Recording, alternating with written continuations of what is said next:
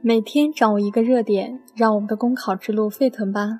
大家好，我是晨曦，今天为大家分享的热点是：微信群里骂警察被拘留。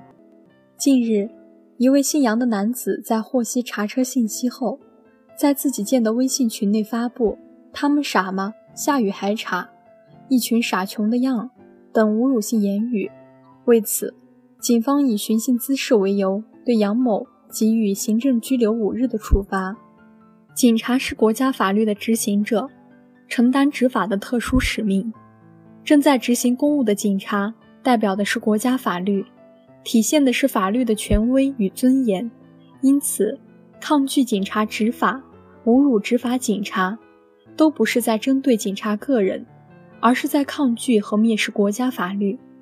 类似谩骂甚至殴打执法警察的行为。如果不能得到有效的遏制，我们所倡导的依法治国，在社会层面中就会缺少基本的认同。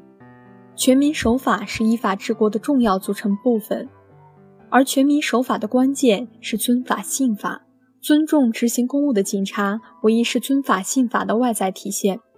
在这件事情中，另一个值得注意的问题就是，很多人到目前为止始终认为在网上骂骂人。发泄一下不满情绪很正常，不需要承担任何责任。可是随着我国法律的健全与完善，网络空间与现实世界没有区别，人们在网络上的行为同样会受到法律的检验。在网上辱骂执法的警察，同样属于违法行为，一样要承担相应的法律责任。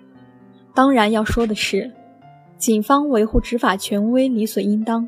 但依法是前提，警方的行为同样也在法律的规范之内，任何人都没有超越法律的特权。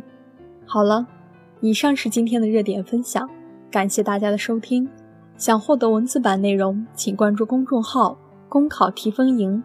我们明天再见。